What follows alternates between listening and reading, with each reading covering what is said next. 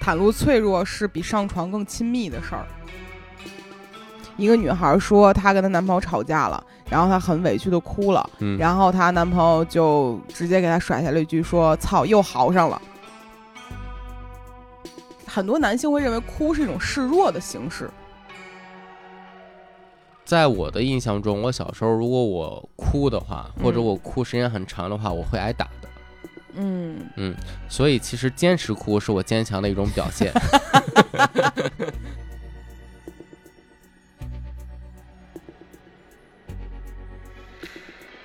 Hello，欢迎来到百分之十 Radio，我是胡心树。我是帕洛马尔，今天这期内容呢，在我们聊选题的时候，我跟帕老师就小吵了一架嗯，啊，就是关于这个选题该不该聊，能不能聊，我们俩就产出了不同的意见。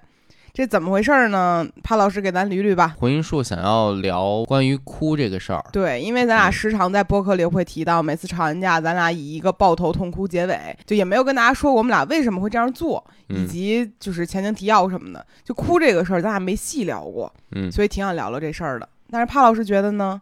就这事儿没有那么多东西可以聊，嗯嗯，也没有什么案例可以拿出来，嗯嗯然后甚至帕老师也觉得啊，别人不会遇到这个问题，不会有人去呃探究这个事儿。就比如说呃，在一段亲密关系当中，一方哭了，另一方看待哭这个事儿有什么自己的视角，就觉得嗯没有这个事情呢。但是，就是好多人的描述让我觉着挺意嗯外的，嗯对，所以我们决定还是来聊一聊，对吧？呃，这个其实也是我们这个礼拜就是公众号，就是我们自己写的内容里报的一个选题。嗯就是之前我看过一个特别让我生气的一条，呃，知乎吧还是小红书里面，一个女孩说她跟她男朋友吵架了，然后她很委屈的哭了，嗯，然后她男朋友就直接给她甩下了一句说：“操，又嚎上了。”然后我当时看了这一条之后，我的血压蹭一下就窜到了一个那种特别生气的一个程度，嗯。我太不适了。这句话给我的感受就是，就是完全不把这个行为当做一个可以出现的行为，而是一种非常就不把极端的方式不把人当出现，人，对用“豪”这个词儿，咋就是当什么呢？反正当时我看见这个帖子的时候特别生气，嗯，然后后底下所有的评论肯定都是说劝分啊什么之类的。嗯那但是我就这个事儿的结果，其实我就分不分那是人家自己的事儿，嗯，但是是我就觉得这个，就我设想了一下自己带入女孩儿的这个身份，我真的难以接受这个事情。嗯然后我就跟身边很多朋友去聊过，说当你哭的时候，你你的男朋友或者说你的伴侣的反应是什么？啊嗯然后，嗯，我身边有的朋友就是说，她一哭的时候，男朋友可能就会表现出一些不耐烦，就会逃避这个事情，嗯会避开。然后也有人有一个另 外一个朋友说，她男朋友到最后也会哭，但是她哭的点是会觉得为什么你要为难我？我们为什么要把这个事情搞成这样？嗯反正其实，在哭这个事儿上，一旦涉及到一个需要掉眼泪的程度，好像这种亲密关系里面的沟通方式就完全的发生了变化。你嗯抗拒哭这个事儿吗？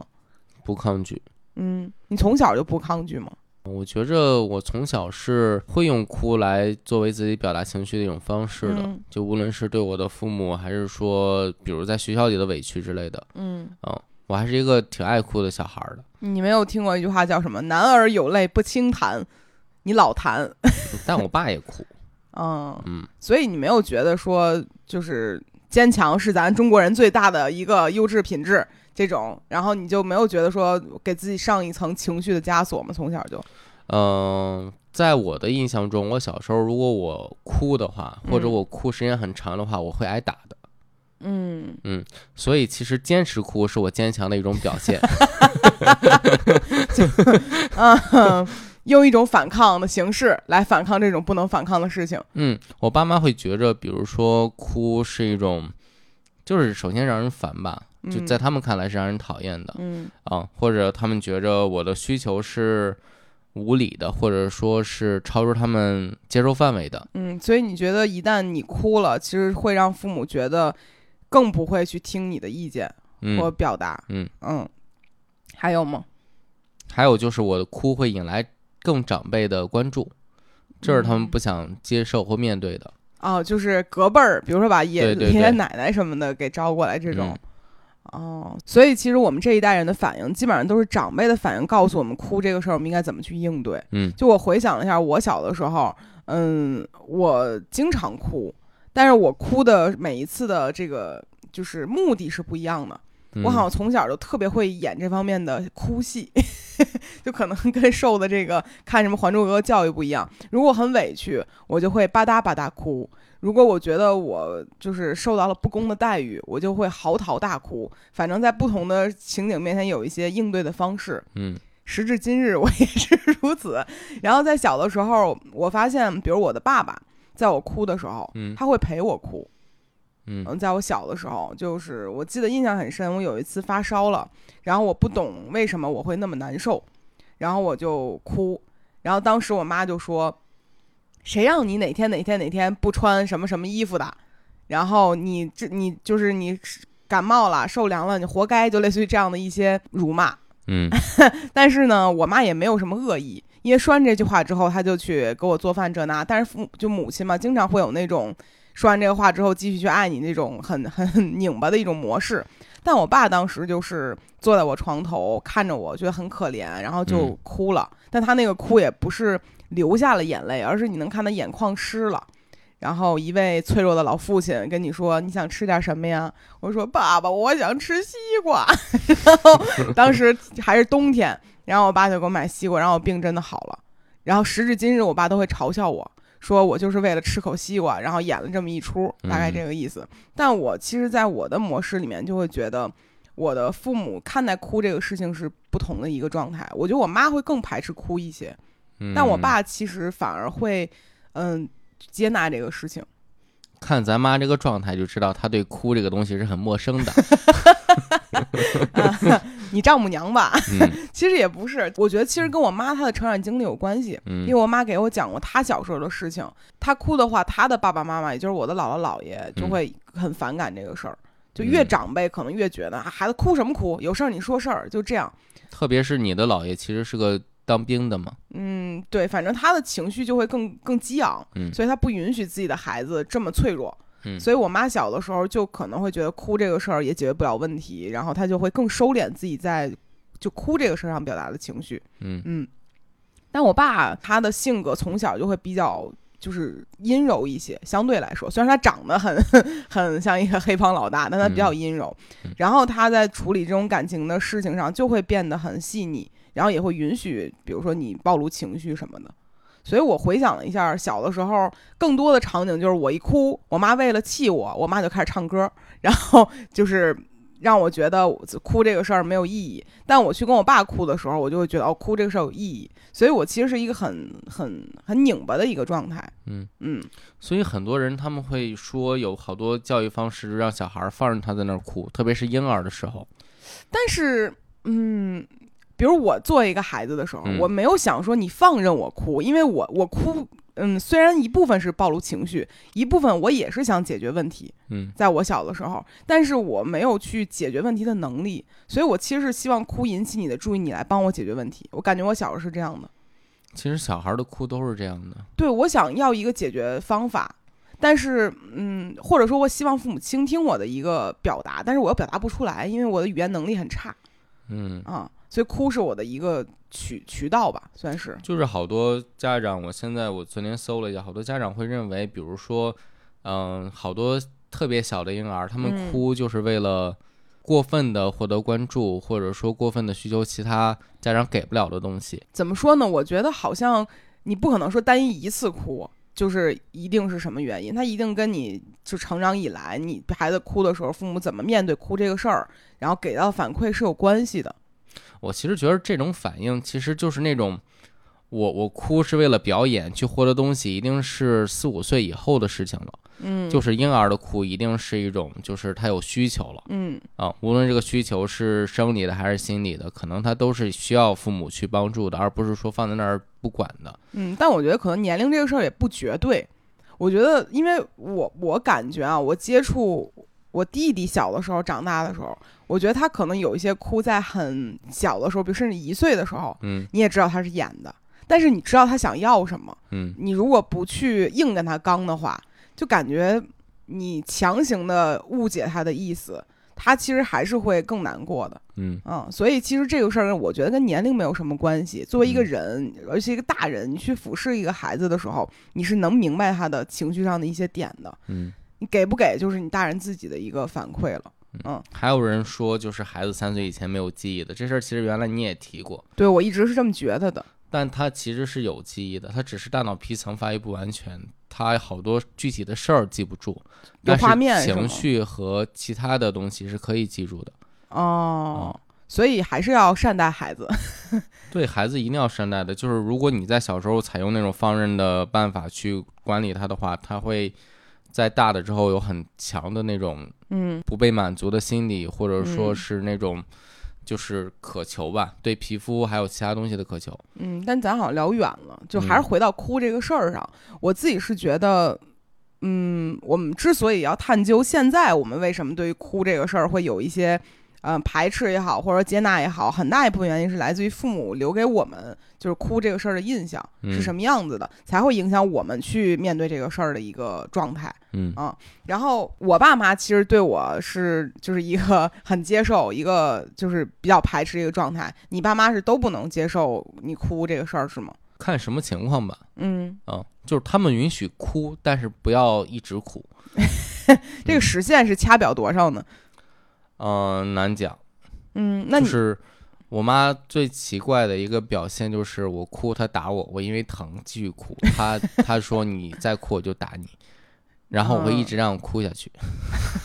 就是永动机的发明，很多时候也确实跟这事儿有关系。嗯，嗯，那当时你去怎么去处理这样的一个事儿呢？我是小孩子，我没法处理的。嗯，然后你就不停的哭。对，哭累了就结束了。嗯嗯，但回想了一下，好像大部分的父母在咱们这一代的时候，面对嗯孩子哭这个事儿，我没有听到过一个特别好的解决方案。就感觉育儿在咱们那一代的时候，好像在哭这事儿都没有什么特别好的一个方式。嗯但现在我在咱们小区里溜达的时候，我发现很多父母在面对孩子的哭声的时候进步了特别多，你记得吗？嗯就是我们小区，呃，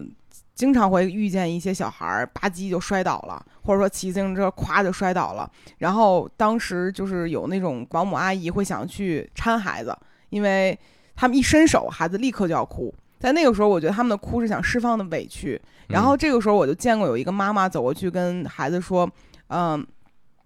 呃，这个时候我就看见过那个妈妈走过去跟那保姆说，说嗯你不要扶他，你让他自己起来。”然后妈妈走过去说：“你是不是摔疼了呀？”孩子就有点吭叽，有点难过，说：“嗯。”然后说：“啊，那你怎么是怎么怎么样？不要怎么怎么样，要勇敢这那的。”其实他就直接用话语去安抚他。孩子其实是带有那种嗯想要哭的情绪的，但是他没有把那种嘶吼啊、嚎啕大哭啊留给当时的那个场面。嗯但他解决了问题，就是妈妈给你揉一揉，你不要哭啦。那还骑不骑啊？然后孩子说骑一，那我们继续，也就这样。嗯然后我会觉得那个场面给我的感受是非常舒适的，嗯嗯，就都没有轮到哭那一步。然后我回想，如果我小的时候我妈这样对我的话，可能是不是咱的性格上会更好一些，或者说面对很多压力的时候，会不会更更最近流行那词儿叫啥？更松弛一些，会吗？我觉得不一定，嗯我不觉得这些一定会造成什么样的影响。嗯，嗯，它也不是有一定因果关系的。是但是当作为一个旁观者啊，我看到那一幕的时候，就感觉很舒适。嗯嗯，然后说到咱自己身上，我就觉得，嗯，我之前谈恋爱的经历里面，我会发现很多男性是比较排斥女朋友哭这个事情的。嗯，我昨天的在知乎和其他平台搜了一下儿，就结果也挺让我惊讶的。就比你想象中的更排斥，对吧？啊，他们会用好多的论文来阐述，就是讨厌哭的合理性。比如呢，比如他们会说，男性在看到哭声、听到哭声和看到眼泪的时候，嗯，他的激素变化。性欲会降低，对， 这怎么办呢？咱们就是吵架的时候需要在乎性欲这个事儿吗？就是下面有个评论特别有意思，就是我在释放我的情绪，你在考虑你的性欲还有没有？嗯嗯，所以他找的这个角度是为了佐证什么呢？啊，我不知道。就是反正他用了一篇就是非常长的东西，还引用了好几个论文去证明自己是对的。 OK，就是嗯说，当对方受到委屈了，你我性欲下降了，我嗯认为这个事儿就不合理，对，性欲高于一切。嗯，这个就不作为我们重点讨论的部分了。嗯 但是我我回到我刚才说的那，就是我发现很多人不太喜欢女性去哭，而且我当时我忘了因为什么事情，我可能都不是发泄负面情绪，嗯只是人情至深处的时候，你有时候眼圈会红，或者说有一点点被触动，这种、你明显能够感觉到对方的眼睛里就是飘过了一丝厌恶。就这个人看到你热泪盈眶了，他厌恶了，你很明显感受到这个人不喜欢你热泪盈眶的这个瞬间，或者你想哭的这个瞬间，他很排斥这个行为。就一瞬间，你就看他眼神里飘过来那个厌恶的状态，然后我立刻就不哭了，就是立刻你就冷静了。我就回到了一个状态里面，我就觉得哦，那我不会再继续这样了。然后当时我就有一种仿佛在面对儿时的我妈的感觉，就那一刻我不能再哭了，因为哭嗯已经对我来讲没有任何意义了。然后我就能看见到对方的排斥，但是我心里也会有一些困惑，就是我到底做错什么了，让对方觉得我需要在那一刻被厌恶？但是比如说你说的热泪盈眶这个事儿，它大部分比如说出现在你看影视剧，不是我，我这个人啊，一激动我就容易热泪盈眶。就比如说我跟你说说话，我突然想到一个事儿，我可能就哽咽了。我的那个热血就冲上了头，我呢， 泪水就情不自禁的充盈住了我的眼眶，嗯就有很有可能出现这个情况，嗯泪腺很发达，我就是，嗯然后我处于这种状态下，对方那一丝不适、不爽，我就立刻收回来。然后我就开始琢磨，他为什么会这样对待我？ 我又开始思考这个事儿，他为什么会排斥这个事情？当然，嗯我由于跟当时的这个人没有有更深的这样的情感连接，所以我也嗯没有问过这个问题，就为什么嗯你不喜欢哭这个事儿。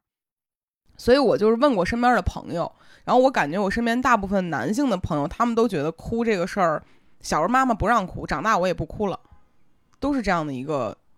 解释。嗯。嗯，但对于我来讲，我觉得泪腺是个我控制不了的东西。但就很奇怪，就很多人会觉得他能控制住了。后来就很多人都说，我说我小的时候很爱哭，长大就哭不出来了，或者说小的时候会用哭，长大之后。就是爸妈说“男儿有泪不轻弹，男儿膝下有黄金”，然后就所有的事儿都不干了，就做一个嗯坚强的自己。嗯就能做到，就是自我束缚住了。然后后来我会发现，它引发另外一种就是，嗯，很多男性会认为哭是一种示弱的形式，嗯就包括咱们之前跟花花那期里面也聊过，就是男性可能会对于示弱这个事儿很敏感。嗯然后比如说在刚才我的那个情景下，啊我甚嗯至在想，是不是我就是暴露我想哭的这个瞬间的那一下儿，然后对方会觉得他凌驾于我之上了，然后他就控制不住的俯视我了，然后表现出来那个行为，就像妈妈看一个孩子，或者说大街上一个人看小孩哭一样。我不知道啊，反正就我怀疑，在那一瞬间，他觉得他比我地位更高了，所以会产生这样的一种状态。嗯，不知道哎。你不觉得吗？我其实是这样去事后揣测这个事儿的，嗯嗯，因为我在想，为什么哭的话会对会让对方觉得我嗯要那样去面对我，我找不到一个更合适的理由，无非就是厌恶，无非就是想俯视我，就没有什么其他的原因。嗯，嗯你有没有就比如说跟男性友人去暴露过，比如你哭，因为呃，我想到哭的时候，男性和男性只有在酒桌上面两个人交杯换盏之后，最后聊起了人生中种种不幸，然后抱头痛哭这样。我只和我爸哭过，我就然后你得到的结果是什么呢？他会和我一块儿哭。嗯，嗯，他并不是一个就是很坚强的男性。嗯，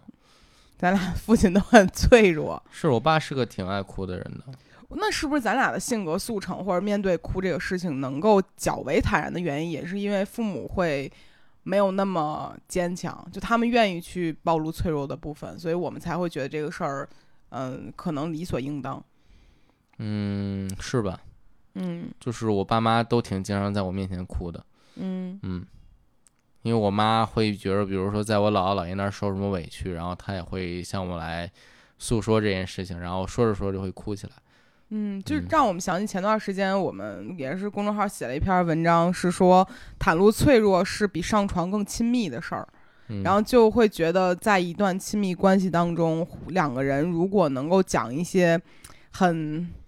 很私密的事情，或者说一些很嗯受过伤的事情，把自己伤口掰开给对方看的时候，会比单纯的肢体上有一些接触更加的拉近彼此的距离。嗯，嗯我觉得是这样的。嗯，嗯我印象中我自己的每一段亲密关系，就是走到一个相对我算是亲密的一个状态之前，都是经过某一个夜晚，两个人可能促膝长谈一下子，聊一下，我觉得可以目前暴露给这个人最值得暴露的那一部分的东西是什么，然后讲完之后可能互换一下，才觉得那一刻我们近了一些，歃血为盟的一种表现 嘛。啊把伤口剖开，给他看看里面藏了什么小珍珠。男性不会期待这个状态吗？不是个必须的状态吧？就可以不那么亲近。是吧？就这个事儿本来是聊哭，现在我已经想聊一聊男女差异了， 你知道吗？就我感觉看待这个事儿上好像这么不一样吗？我们就是我在遇到你之前，我也没有遇到过类似的情况出现。啊，嗯，就你之前没有和你其他的就是前任们就是去交流过很多掏心掏肺的故事，不是你说的是，比如说在恋爱初期或者嗯怎么样遇到这样的一个情况，然后去剖析自己。嗯嗯，就我抛来着是吧？你那抛的也挺奇怪的，就是说这句话就提醒大家不要和一个情感博主交往，就是他有的时候会过于暴露自己，这个事儿也一般啊。但是我我是很急于去干这个事儿的，嗯我特别着急向别人展示我自己。哎，你看我脆弱过的这哪年哪年哪月哪天我脆弱过一次，这个事儿画个圈儿给你看看。就我很喜欢干这样的事情，我怕别人不了解我的脆弱。你能理解这事儿吗？不太能。我看着太乐观了，或者说我这人整体给人的感觉就是我特高兴，但我肯定也有不高兴的地方。我希望对方也知道点我不高兴的地方。你是不是就是那种原来就是那种深夜在网易云就是发一首 就分享一个歌到朋友圈那种人？如果你要这么说的话，很有可能我算是情感上的一种漏音癖， 你懂那种感觉吗？嗯，有点那个，有点那个感觉，但是也没有那么过分。但我特别想让别人知道，你看我我私密的部分，在情绪上的这部分，嗯。嗯嗯，以至于它不再是你私密的部分。是的， 所以我一直觉得我是一个透明的人，我其实没有什么需要去遮掩的部分，很想告诉对方，但只是说找一个适当的情形告诉对方而已。嗯嗯然后我挺想说的一个事儿，就是身边的朋友时常会嘲笑我跟帕老师会在一段吵架的结尾说着说着两人就一起哭，然后结束了这个事儿。他们其实不能理解这个情况的，嗯嗯。然后我们比较常见的情况就可能一方哭，哭完之后情绪冷静了，解决一下问题，这个事儿过去了。但他们没有见过两个人一起哭的。其实我也很很好奇，为什么我们两个会走到这样的一个境地， 就就就其实挺不寻常的。嗯，一般情况下，咱俩都是吵一次架的时候，啊、情绪高涨起来了，然后在在这个语言上你来我往一下子，嗯然后互相觉得自己说了一些话，突然间哪一瞬间感觉对方的话戳着自己了，开始委屈了，开始哭了，然后咱俩就开始各哭各的，嗯然后哭到一个觉得天哪，还是好爱这个人，然后就有一个拥抱，然后。哭着道歉，说对不起，我错了。你说对不起，我也错了。然后我们两个人道完歉之后，开始梳理这个事儿，每一次都是这样的一个结果。嗯。那你比如说，你觉着你在哭的时候，别人会对你产生那种你认为的俯视的感觉。嗯那如果你遇到别人哭的时候，你是怎样的感受？嗯，分什么人吧，或者分什么场景，会吗？就就嗯，不能一概而论吧？你能一概而论吗？就所有人看见他哭，你就会跟着哭，还是怎么样？比如说，因为其实你遇到的哭的情况不是那么多嘛。嗯嗯，大部分比如说同事，嗯嗯，比如说我，嗯嗯，或者比如说路边小孩儿，嗯还有你爸，就是这这四个例子。嗯，我在脑海里想象一下，可能第一反应都会有一点心疼，或者有一点点，就是嗯，想想保护一下他们那种感觉，就怎么了呀？为什么哭了呀？就会有这样嗯的一种感觉。嗯嗯嗯，朋友和你还有我父亲，其实都是家人，或者说身边比较就是亲近的人嘛。嗯那你们哭了，肯定我想关心发生了什么事情。嗯，然后路边的小朋友要哭了，其实你下意识也会觉得说是一个弱者，他可能遇到了困难，你会说怎么了呀？想帮助他，可能会有这样的想法，反正多少都会有一些心软。那我在想，是否就是这种被迫的心软或者被绑架的心软，是好多人不想面对的。有这种可能，我想起了之前卡姆还是谁的一个段子，嗯，就是可他哭了，你记着这段子吗？啊哦不记就是得，嗯，就是说是，是是他段子吗？反正就是当一个人他哭了之后，你就不得不去，就是照顾他的情绪，是这个意思吗？嗯，好像是这样的。嗯，嗯，我就在想，就是否好多人他对对方的哭的表达是是厌恶的，是因为这些原因。所以他认为哭也代表另外一种含义下的情感绑架，嗯就，绑架着你必须要对我暴露一些关爱，然后对我就是多一些怎么怎么说呢？反正就是被迫让对方变得柔软起来。嗯，你认为是这样的？我不是认为我是否有这种可能性。哎，险些就进入了一个圈套， 因为昨天我们在知乎上搜的时候，也会发现有一个帖子叫什么“为什么男人不喜欢女人哭”，这个里面的答案真的精彩纷呈。然后像刚才提到的那种，就比如被绑架的感觉之类的啊，有很多类似的回答。然后有一些甚至我觉得很离谱，最开始我们也提到了几个嘛。然后还有一些其他人的原因，你看啊，有人说说呃。哭声里所隐藏的问题，大多数都是已经形成的错，无所归属的责任，它具备难以抚平的属性，所以让人感到压抑、烦躁、无所适从。这句话翻译成一句简简短的话，就是哭很无能，让人烦躁你没听懂？啊。还有一个说，很多人从小被压抑了想哭的本能，不喜欢看到别人哭是心理上的一种投射，就认为哭不能解决问题。我觉得这个是有可能的，嗯，但是本来压抑哭就是不是一件正确的事儿嘛，在我看来是这样的。对，其实就是情绪的一个暴露嘛。嗯，嗯，还有更好笑的是，有人说哭相嗯，就是哭的模样，有人说坐有坐相，站有站相，哭也有哭相，说默默流泪的啊，就让人揪心。安静的忧伤有可怕的力量，但比如说哭起来面目狰狞这种就不好，怎么着我还得每天对着镜子练得哭呗？练得练，就是嗯不能说一种单纯的哭法。嗯，然后这我天哪，这下面答案有几百个吧，但是都很离谱。嗯就我觉得很多人可能在答这个问题的时候，奇怪的加入了一些，我甚至可以称之为性幻想的部分，让这个文章变得极其的古怪。我觉着，无论是男性的哭还是女性的哭，在这儿其实都被污名化的。就是比如男性会有什么“男儿有泪不轻弹”这种事儿，女性就是什么“一哭二闹三上吊嗯”，啊，这些词儿其实都是不好的，或者说是有有一个答案说，老子不想心软，老子要赢。哦，这可能就是我说的那种心理，就是他认为心软就是被绑架了。啊，嗯，但是就他的这种可能就是自己也心软，自己要哭，咱也不懂。但这条就是知乎下面的答案真的是挺挺挺神奇的吧？就是还有一个提到说，对弱者没有怜悯的基因会在更适者生存的循环中被淘汰。有点绕啊，这句话。这嗯就我觉着本来社达就是错误的，那你从社达的角度去解释一个哭这件事儿，我觉得也是不对的。嗯，嗯看看还有没有其他的答案，因为这个问题的名字叫“为什么男人不喜欢女人哭”，所以下面评论里有很多人说，那要看颜值，要看妆会不会花，要看什么之类的，就不想看了。就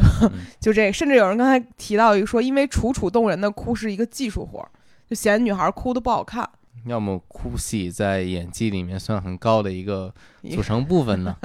就是三个好哭的哭得好的名额。就有点奇怪，嗯就他们没有认为哭是一个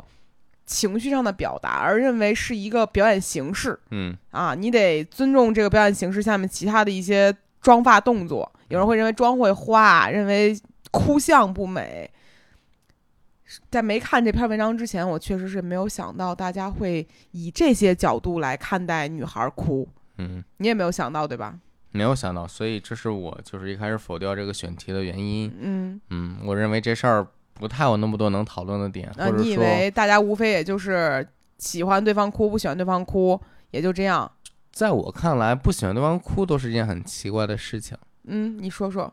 就这和笑一样，我不喜欢对方笑，那对方就不笑了。就这事儿，我还真听过不喜欢别人笑的。我能接受，我甚至能接受，比如说不喜欢对方吃萝卜，不喜欢对方吃苹果这种事儿，因为这是一种病，就是他听到这种声音会特别难受嗯啊，我甚至都会有这种问题。嗯，但是我觉得笑这个事儿，他有什么理由去拒绝别人的笑？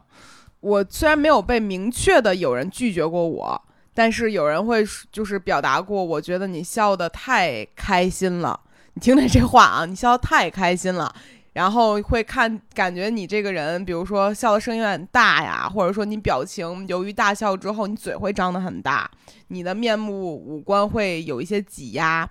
就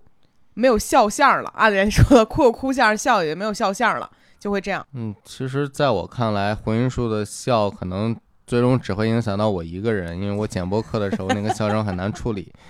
就是他的声音比其他地方高出很多倍嗯啊。但我其实想不出来别人有任何的理由去去干涉他人的笑容。哎，咱们女孩子长大的时候，经常会收到的一个说什么“笑不露齿”啊，嗯希望你无论做任何表情的时候，你的五官是不发生变动的，嗯感觉这样看起来有大家闺秀的样子。小的时候时常会这样说，嗯，嗯，你笑就意味着你必然露齿，因为你嘴会张开，嗯然后你的，比如说你苹果肌会上抬，你的呃下颌和你的任何一个五官的位置都会轻微的挪动一下位置，嗯那他必然就不可能符合那种笑不露齿的样子。嗯那有些人可能就不喜欢呗，那人就觉得说，你看你这这笑的像什么样子， 就这样的一种感觉，嗯，肯定会有人是这样的，只不过我们不接受嘛。你你小的时候有没有见过说身边的女孩子被家里人或者说被就是长辈什么的说别那么笑不好看之类的？没有没有是吗？没有，嗯，但是我舅舅小的时候其实是会有这样的一些约束对我，我爸妈是没有的，他就觉得、嗯啊，女孩儿别那样笑，女孩儿应该什么什么样儿。其实会，你就这样说很奇怪啊，就是在从小到大成长环境当中，男孩子不让他哭，嗯，说不坚强，太脆弱；女嗯孩子不让他笑，说五官嗯会变形，不像大家闺秀。嗯我们在就是暴露，无论是悲观还是乐观情绪上都被受限制了。嗯嗯，哭笑不得，这是长大之后我们将面临的一个问题。嗯反正会有这样的一个情况。但是就承接你刚才最开始说的，就是你有没有会发现，比如你面对心爱的人，你会心软这个事儿，你会跟他一起哭。会啊，这不是咱俩一块儿哭的原因吗？嗯，你不也跟我说你小时候也会有这个情况吗？就是看见妈妈哭，你也会哭。对啊，嗯我觉得这就是一种陪对方发泄情绪的方式吧，嗯，或者说是一种泪腺自然的释放。就就跟朋友笑，你也会笑一样。我觉得它是带有一点这种传染效果的。啊，我哭的时候可能朋友也笑，不不是那种，就是两个嗯人都在一个悲伤的情绪里面，比如对嗯方给你讲了一件很难过的事儿，他在那嗯儿哭呢，你哈哈大笑，这肯定也不可能。 嗯嗯，就是两个人可能会，嗯，在交流一个事儿的时候，有情绪上的一些共同点，你嗯会陪他笑，你会陪他哭，我觉得是很正常的一个事情。嗯所以当一个人会陪你一起流眼泪或者陪你一起笑的时候，肯定这个人是跟你有情绪上的一些共情的部分的。嗯所以，如果一个人以一种很冷漠的状态去看待你，大概率他没有跟你在一个情绪频道上。嗯聊到这儿，帕老师还觉得说咱这东西完全没得聊吗？嗯，相比其他时长，这期还是挺短的。毕竟没有嘉宾嘛，只有咱俩。嗯，你是有咱俩就是平时能聊的东西太多了，以至于日常聊的好多事儿，再翻上来再聊一次，总觉得特奇怪，嗯所以有些东西就没有展开。我记得咱俩聊要不要聊这个事儿的时候，那天正好是在遛百富遛狗的时候，咱俩聊到哭这个事情，嗯然后当时我们交换的很多感受，嗯，现在其实觉得好像就是在以录下来的形式再说就有点奇怪了。是啊，但是我其实就哭这个事儿还是很感慨的，我太容易释放情绪了，很容易大笑，也很容易大哭。在别人看起来，我是很情绪化的一种状态，但是实际上，我个人只是觉得我在把当时的情绪完整的释放出来。嗯就咱老是说忍着忍着这个事儿，嗯，我不太喜欢。我感觉忍的话，会让我感觉自己又受委屈了，嗯会有这种感觉。所以我一般都是把当下的情绪及时的释放出来。嗯嗯，然后我会发现这样会有一些好处，比如说伴侣就帕老师能够明确的感知到我此刻的情绪，嗯，嗯，有坏处吗？ 坏处就是剪播客的时候笑声不好处理，那哭呢？哭我觉得没什么影响吧。你最开始其实看我哭的时候，你还会有一些害怕，就不知道我为什么哭我每一次。因为就是如果不知道你是这样的人，或者刚认识你的时候，会觉得哭是个很严重的事情，嗯，嗯，会认为你哭了这事儿一定是特别严重，或者嗯说这事儿你看让你特别刻难过刻。板印象了啊。比如我自己的话，遇到这种情况，我我突然哭是一个很嗯很严重的事情嘛，嗯，对吧？但后来你发现呢？就啥都能哭得出 来。是，这我觉得就跟人的身体构造是不一样的。比如有人很容易出手汗，有人就不嗯出手汗。我就是可能泪腺也走这块儿，特别容易流眼泪，它就、嗯就是这样的一种体质，没到失泪失禁的程度，但是就很容易就就流下泪来了。嗯也没有多严重，但我哭的时候一定是有情绪波动的，嗯，能让你最快的感知到，嗯嗯以上呢就是我们想跟大家去说一说的我们最近的一个小感悟吧，嗯啊，然后我希望所有人听到这儿的时候都能聊聊自己关于哭这个事儿的一个感受，无论是有些人他能够接受这个事情，还是不能够接受这个事情，我觉得。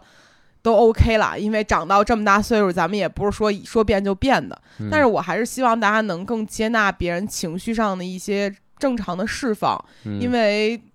每个人他都有自己情绪波动的时候，你要求他去忍住自己所有的表达，一定是一种很霸权的事情。就是别人是有哭和笑的权利的嗯，啊，也应该让人正常表达，这事儿都不应该是成为一个事情。好了，感谢大家收听本期的内容，我们就聊到这里了。这一期嗯哭唧唧的内容，希望大家也喜欢吧。嗯，好了，就到这里了，感谢大家收听，我们下期再见，拜拜。拜拜。